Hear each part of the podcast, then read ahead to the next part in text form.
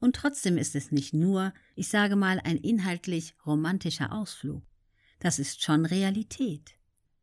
Die Natur und die Hinwendung zur Natur kann gerade im jetzigen Stadium, unserer jetzigen Situation, vielen Menschen helfen. Sich von dieser Umklammerung vielleicht nicht zu befreien, aber diese Umklammerung besser zu ertragen.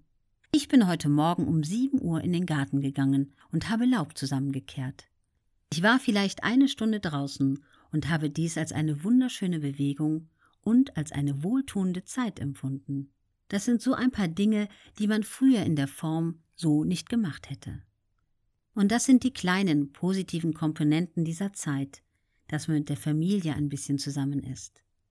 Wobei sich auch da die Umstände verschärfen. Es ist angestrengter geworden. Sie sprachen von Unbeschwertheit. Diese Unbeschwertheit wünschen wir uns alle ja wieder zurück. Dass man rausgehen kann und nicht nachdenken muss. Wird man angesteckt, steckt man jemanden an oder oder oder. Das Buch selber gibt da ein bisschen wieder, wie man diese Unbeschwertheit empfinden könnte, wenn diese Bedrohung, diese Pandemie nicht da wäre.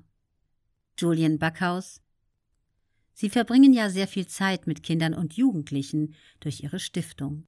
Wie nehmen Sie die Kinder von heute wahr? Was ermutigt sie und was besorgt sie eher? Peter Maffei Bei den ganz Kleinen erlebt man diese Unbeschwertheit, von der wir gesprochen haben. Ganz einfach deshalb, weil die sich über diese Zusammenhänge keine Gedanken machen. Sie erleben ihr Umfeld sozusagen problemfrei.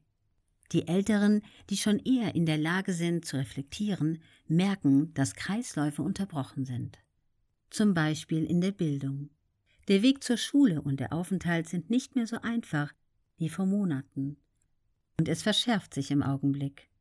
Es hat auch für diejenigen, die heranwachsen und lernen, erkennbare negative Effekte. Und diese erkennen die Jugendlichen auch.